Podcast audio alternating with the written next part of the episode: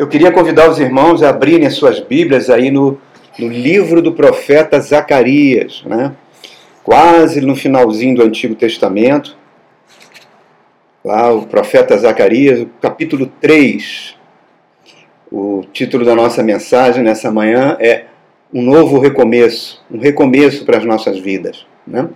Por isso que esse louvor tem tudo a ver, por isso que o salmo que a irmã leu, o salmo 126, quando o Senhor mudou a sorte dos, do Sião, né? o Senhor tem mudado a nossa sorte. Então vamos trabalhar nesse capítulo que é tão lindo, é um capítulo bem curtinho, capítulo Zacarias, do profeta Zacarias, capítulo 3. Eu vou ler aqui na versão Ferreira de Almeida. Então vamos lá, queridos.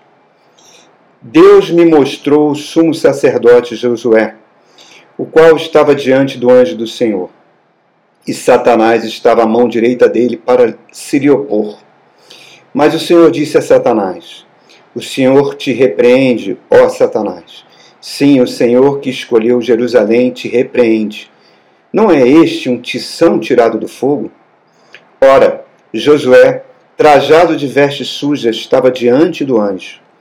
Tomou este a palavra e disse aos que estavam diante dele: Tirai-lhe as vestes sujas. A Josué disse: Eis que eu tenho feito que passe de ti tua iniquidade, e te vestirei de finos trajes. E disse eu: Põe um turbante limpo sobre a cabeça. Puseram-lhe, pois, uma, sobre a cabeça um turbante limpo, e o vestiram com trajes próprios. E o anjo do Senhor estava ali. E protestou a Josué e disse: Assim diz o Senhor dos Exércitos: Se andares nos meus caminhos e observares os meus preceitos, também tu julgarás a minha casa e guardarás os meus átrios, e te darei livre acesso entre os que aqui se encontram.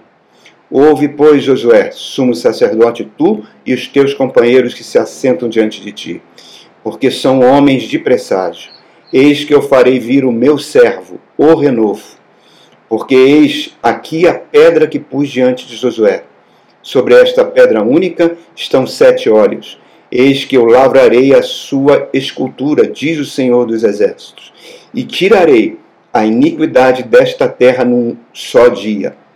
Naquele dia, diz o Senhor dos Exércitos, cada um de vós convidará o seu próximo para debaixo da vide e para debaixo da figueira. Irmãos, esse capítulo que nós acabamos de ler aqui, ele resume toda a Bíblia. Toda a Bíblia. Todo o plano de salvação está contido aqui nesse capítulo, que é uma visão que o profeta Zacarias está tendo. Né? A Bíblia, o nome Zacarias significa Deus me conhece ou Deus lembrou-se de mim, né? mostrando o teor da mensagem, do chamado que o profeta teve. Vamos entender o contexto dessa mensagem. Né? O povo de Israel havia perdido a sua identidade como povo de Deus. Nos últimos 100 anos, antes desse momento aqui de Zacarias, o povo foi chutado de um lado para o outro pelas potências militares, pelas potências mundiais da Síria e logo depois da Babilônia. Eles foram zombados, eles foram escravizados, eles foram abusados com toda a extensão da palavra abuso que você entende. Aquele orgulho que eles tinham né, das leis do Senhor, dos oráculos do Senhor, dos grandes homens de Israel, Moisés, Samuel, Davi, tudo isso foi destroçado, irmãos. Eles perderam as suas conexões com o seu passado. Eles estavam perdendo a sua magnífica identidade como povo de Deus. Por que, que isso aconteceu? A Bíblia fala que isso aconteceu porque eles se esqueceram, ou melhor, eles desprezaram a palavra de Deus, as leis de Deus, os preceitos de Deus. Deus foi mandando um profeta atrás do outro, o profeta Isaías, que pregou 400 anos antes de Zacarias. A partir dele, vários profetas, é só você ler os livros dos profetas na Bíblia, estavam avisando que o povo estava abandonando Deus, que o povo só pensava em dinheiro, só pensava em grana, só pensava em poder, só pensava em prazeres, que cometiam adultérios o tempo todo. E Deus e os profetas estão avisando a consciência moral de vocês está ficando pior que a consciência moral de Sodoma e Gomorra. E Deus avisando e eles maltratando os profetas, matando alguns. E isso foi chegando no nível tal que Deus percebeu que a nação ia ser totalmente destruída. E para preservar Israel, ele permite que um, uma, um pequeno país cresça e vira um império, o império da Babilônia, povoado pelos caldeus, eles entram e destroem toda a nação, destroem Jerusalém, destroem o templo, levam o povo para o exílio e esse povo vai ficar 70 anos no exílio. Apenas uma minoria desse povo foi para o exílio. A grande maioria morreu na mão dos caldeus. E no ano 520, mais ou menos 519, 520 a.C., Deus levanta um outro império, o império da Pérsia império dos Medos, se juntam e vão destruir a Babilônia. E o primeiro imperador persa, como tinha sido profetizado por Isaías 400 anos antes, vai libertar os judeus e ordenar que os judeus voltem para o seu país e reconstruam o templo.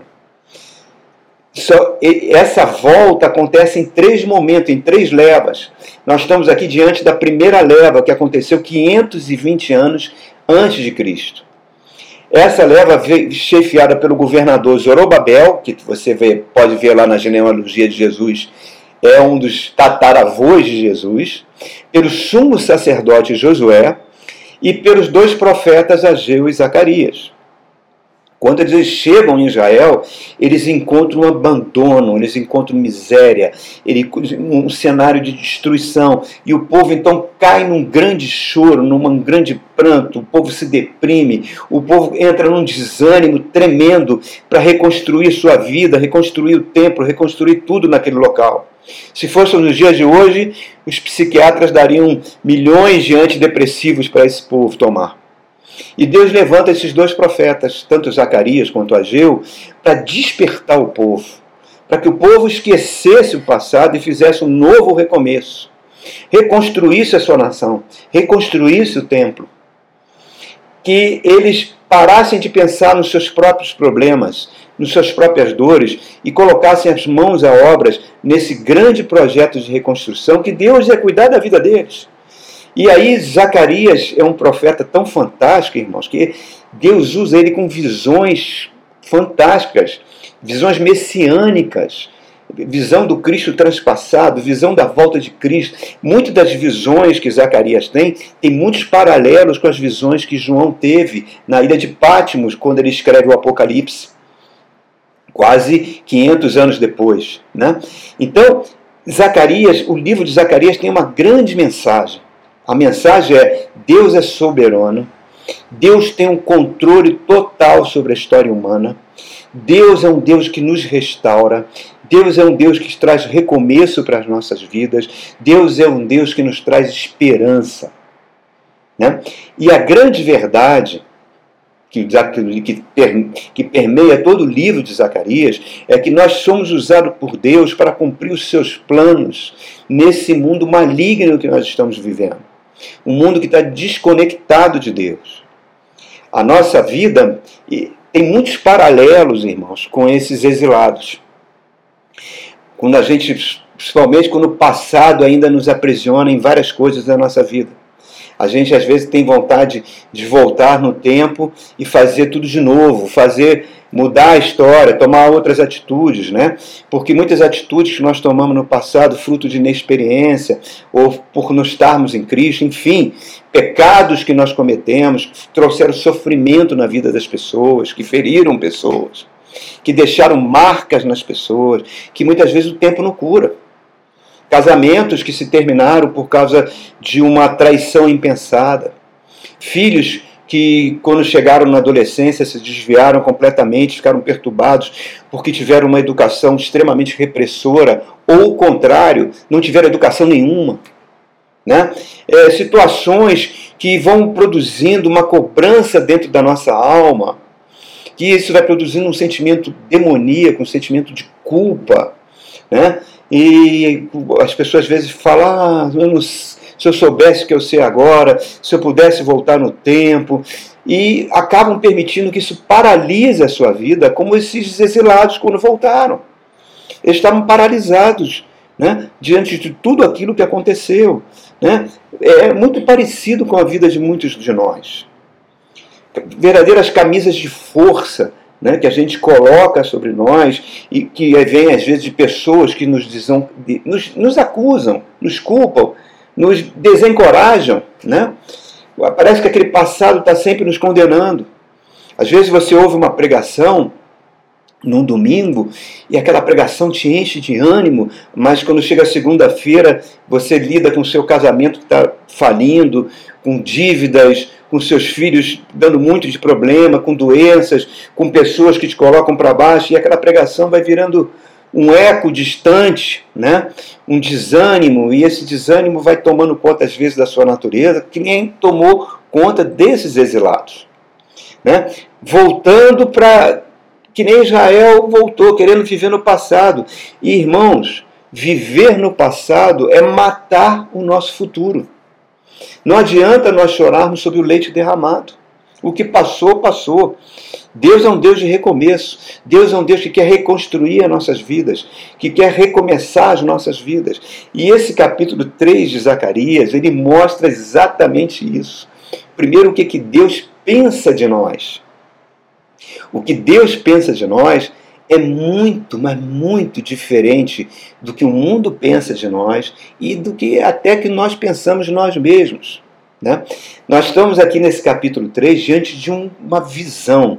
O profeta está tendo uma visão, das muitas que ele tem, é a quarta visão que ele tem no seu livro, nesse momento. E ele está diante de um tribunal. Olha que coisa fantástica, ele está diante de um tribunal e ele está vendo um julgamento. Deus Pai é o juiz, né? E ele está vendo três personagens diante dele: o anjo do Senhor. E interessante que no Antigo Testamento, quando sempre que aparece o anjo, o anjo no singular do Senhor, ele aparece lá em Josué com uma espada, ele aparece com espada também no livro de Gideão, ele aparece na eira de Araúna para Davi, todos os teólogos entendem essa personificação de anjo do Senhor como sendo o próprio Senhor Jesus antes da sua reencarnação. Tamanha autoridade que ele tem para falar em nome do Senhor dos Exércitos. Então, esse anjo do Senhor, que aparece nesse tribunal que Zacarias está vendo, ele está funcionando como um advogado de defesa. A Bíblia diz em Romanos 8 que Jesus Cristo é o nosso advogado, que intercede por nós.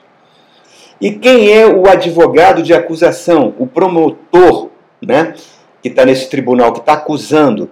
É o próprio Satanás. A palavra Satã é uma palavra hebraica que significa acusador. Interessante que no Antigo Testamento ele só aparece em dois lugares de forma bem explícita. Em Gênesis aparece travestido de uma serpente, mas explicitamente a pessoa de Satanás diante de Deus só aparece no livro de Jó para acusar Jó e agora nesse momento acusando o sumo sacerdote Josué. Interessante, é no Novo Testamento, quando Jesus chega, que Jesus vai abrir o véu e vai mostrar quem é o príncipe desse mundo. E Jesus mesmo, eu vim para destruir as obras do diabo é a Bíblia que vai revelar para nós quem domina esse mundo. Tanto é que o próprio demônio chega para Jesus e oferece todos os reinos da terra. Está lá em Efésios, Efésios chama no capítulo 6 os dominadores desse mundo tenebroso. Então, é essa figura que está ali para acusar. Né? Ele, ele é o acusador. E quem é o réu? O réu é o sumo sacerdote. Olha só, irmãos. Quem é o sumo sacerdote? O sumo sacerdote que foi criado lá no judaísmo, né? Que foi criado por Deus, Deus mesmo deu a ordem que Arão fosse o primeiro sumo sacerdote. O sumo sacerdote é o representante do povo diante de Deus. A Bíblia diz agora que o sumo sacerdote é Jesus Cristo no livro de Hebreus, ele é o nosso sumo sacerdote. Mas naquele momento, o sumo sacerdote que representava todo o povo de Deus era o sumo sacerdote Josué. Qual era a grande função do sumo sacerdote? Interceder pelo povo. Uma vez por ano, ele entrava no, no, no Santo dos Santos, abria a cortina, levava uma bacia com sangue de um cordeiro, chegava no, no, ali no Santo dos Santos, na Shekinah de Deus, diante da arca da aliança, pegava o sangue do cordeiro, aspergia sobre a tampa da arca da aliança, que é chamada de propiciatório, né? que simboliza Jesus como propiciação pelos nossos pecados, e pedia perdão pelos pecados do povo, intercedia pelo povo. E quando ele recebia o perdão de Deus no dia do Yom Kippur, no dia do perdão, que Israel celebra até hoje, o que, que acontecia? Havia uma grande festa. Então, reparem, olha esses atores que estão nessa visão. Olha como eles nos como tudo tem a ver com a nossa vida. Então vamos lá, no primeiro, vamos ler juntos de novo esses versos. No verso 1 ele fala assim: Mostrou o sumo sacerdote que estava diante do anjo do Senhor e Satanás estava à direita dele para lhe opor. Um tribunal, defesa e acusação. Satanás à direita. Jesus já, ele falou para Jesus: Me adore, que eu te darei os reinos desse mundo. Olha só, irmãos.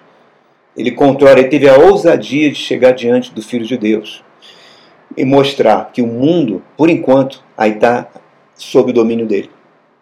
Atua na terra, atua na terra com tentações, atua na terra com mentiras. Essas são as principais armas do diabo. As mentiras, fake news. Né? E no céu ele atua como? Com a acusação.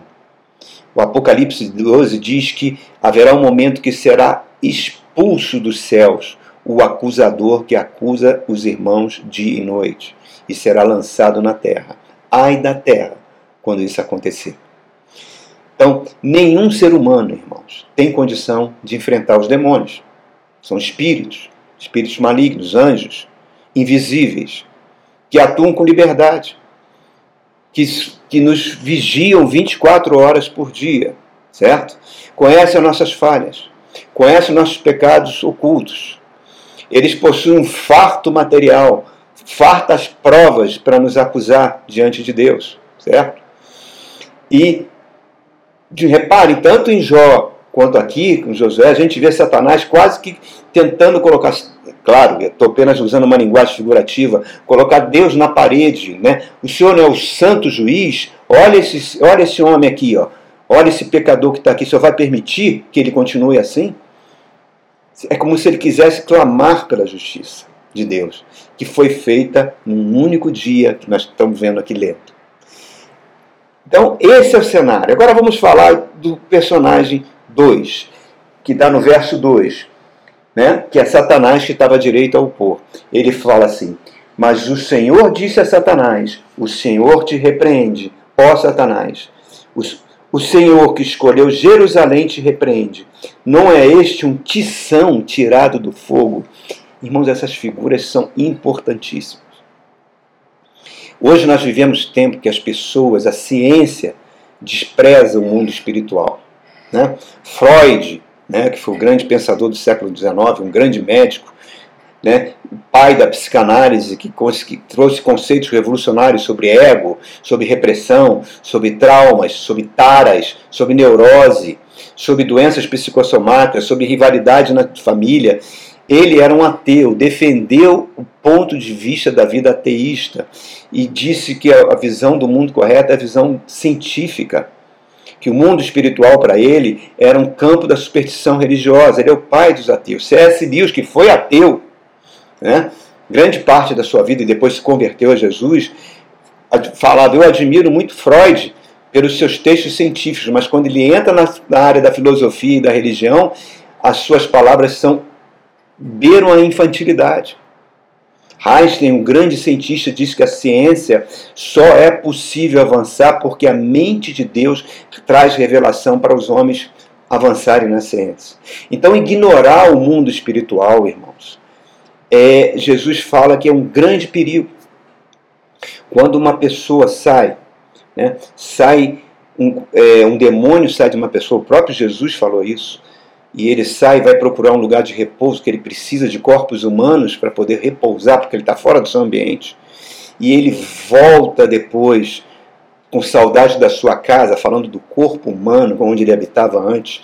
e encontra aquela casa vazia, adornada, ele traz sete espíritos piores do que ele, e o estado daquele homem se torna pior ainda. Jesus falou isso. Né? Falou do perigo de nós deixarmos a nossa casa vazia. O que, que significa isso? É longe da presença de Deus, longe do Espírito de Deus, longe da palavra de Deus. A gente não ama, a gente não tem sede pela palavra de Deus. Tudo é mais importante do que a palavra de Deus. E isso é um grande perigo, porque a nossa casa pode ficar vazia. E aí repara que a palavra que o anjo está falando é: o Senhor te repreenda, Satanás. Ele está mostrando que somente Deus tem o poder de nos proteger dessas forças espirituais, do mal. E como é que Deus nos protege dessa força espiritual do mal? Através do sangue de Jesus Cristo. O sangue de Jesus Cristo nos purifica de todo pecado. Colossenses diz que na cruz do Calvário ele despojou os principados e as potestades, reduzindo eles ao desprezo. Por isso que a Bíblia fala que o maligno não nos toca. É como um leão andando ao redor, redor, mas não nos toca, porque ele sabe que nós pertencemos a Deus.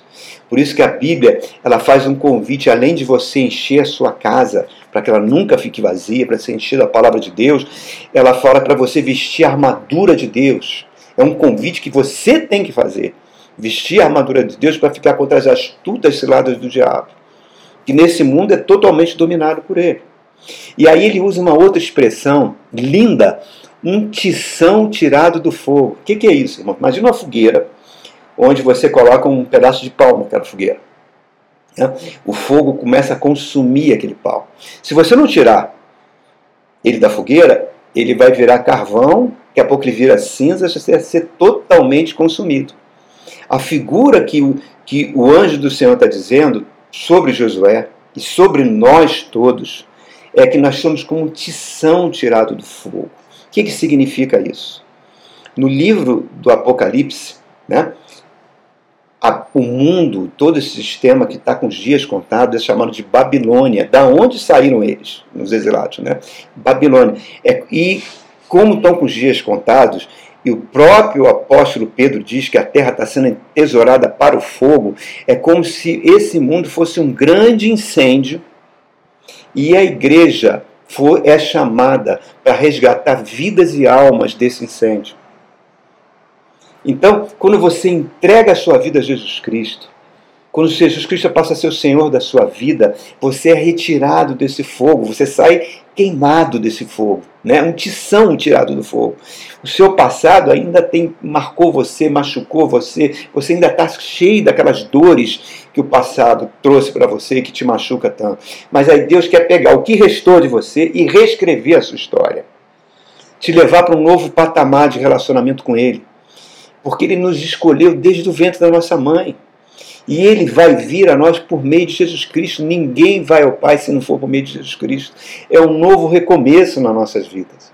Por isso que o apóstolo Paulo fala: não me envergonhe do Evangelho, que é o poder de Deus para todo aquele que crê. Ele me tira desse ambiente de derrota. Nós vamos continuar passando por situações difíceis? Sim. O mundo é um ambiente de sofrimento. A nossa natureza ama as coisas desse mundo. As forças espirituais da maldade continua atuando nesse mundo. Então, nossos próprios erros, a nossa própria carnalidade, junto com as forças espirituais do mundo, elas armam, armam bombas relógios para tentar destruir o nosso futuro. Mas o que, que Deus faz? Deus te traz para a igreja dele, a igreja local, a nossa igreja onde você está inserido. É na nossa igreja que você recebe o alimento espiritual da palavra de Deus, que é o próprio Cristo, para desarmar essas bombas certo? Para tirar a dor do exílio, te dar um ânimo novo, e você nunca sai como você entrou. Aqui nesse momento aqui que nós estamos online, essa palavra vai produzir vida nas nossas vidas. E você vai reparando como você cresce nas provas, como você cresce nas lutas. Você está ficando mais maduro, mais paz em enfrentar as dificuldades quando elas surgem. Né? Isso não tem preço. Então vamos lá, verso 3 e 4, Zacarias fala assim para a gente. Ora, Josué, trajado de vestes sujas, estava diante do anjo. Tomou este a palavra e disse aos que estavam diante dele: Tirem as vestes sujas. A Josué disse: Eis que eu tenho que, fa que tenho feito que passo de ti a tua iniquidade e te vestirei de finos trajes. Olha só, irmãos. Se você tiver curiosidade, entra na internet e veja lá quais eram as vestes do sumo sacerdote. Era um linho finíssimo.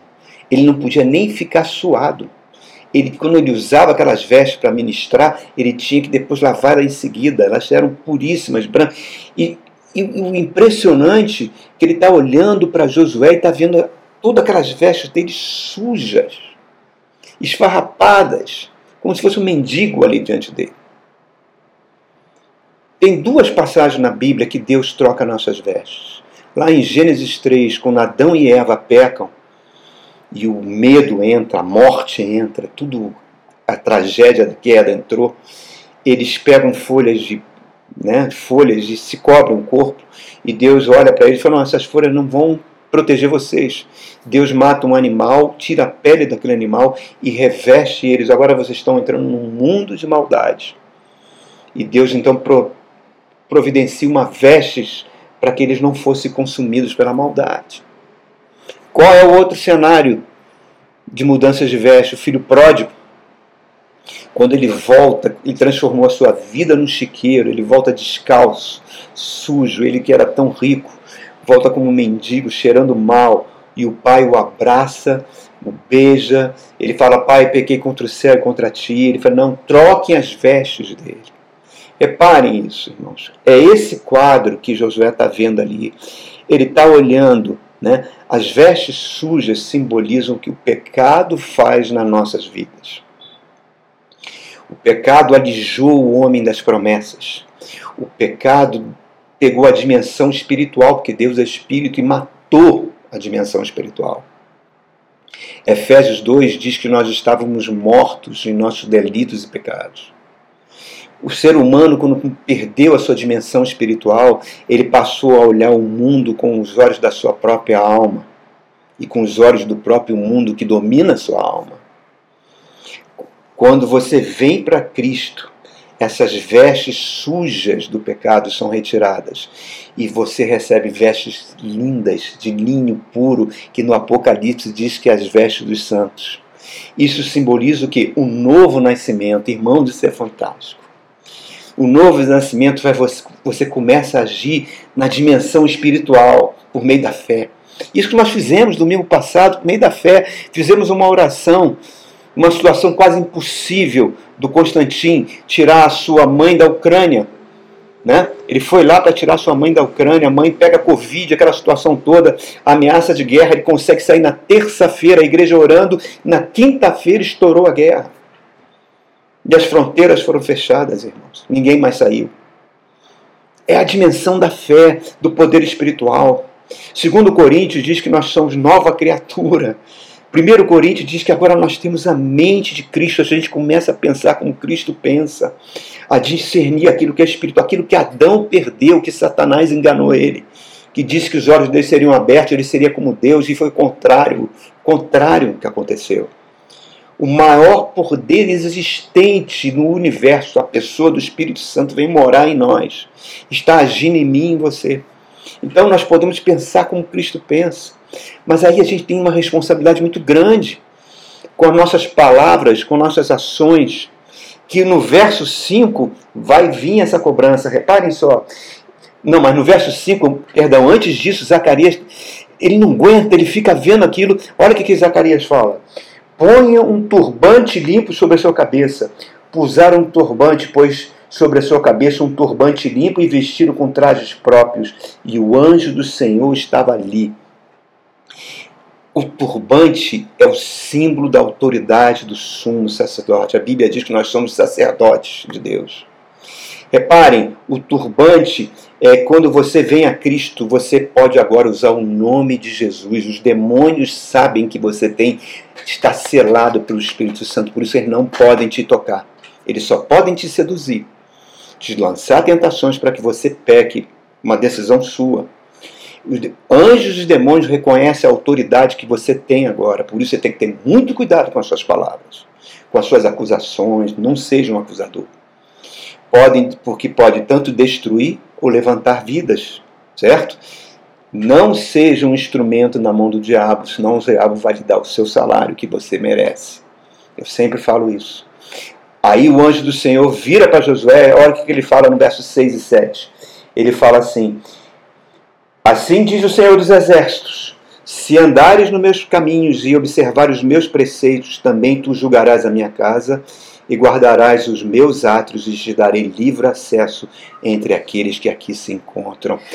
São as mesmas palavras que ele disse para o xará dele, o outro Josué, dois mil anos antes antes. Quando ele chega lá em Josué capítulo 1, verso 9, ele fala: Ser forte e corajoso, medita sobre as minhas palavras, porque onde você colocar a sua mão e o seu pé, você será um vencedor. Reparem, a aliança está sendo colocada diante de Josué, que, que é o nosso representante. O nosso Deus é um Deus de aliança.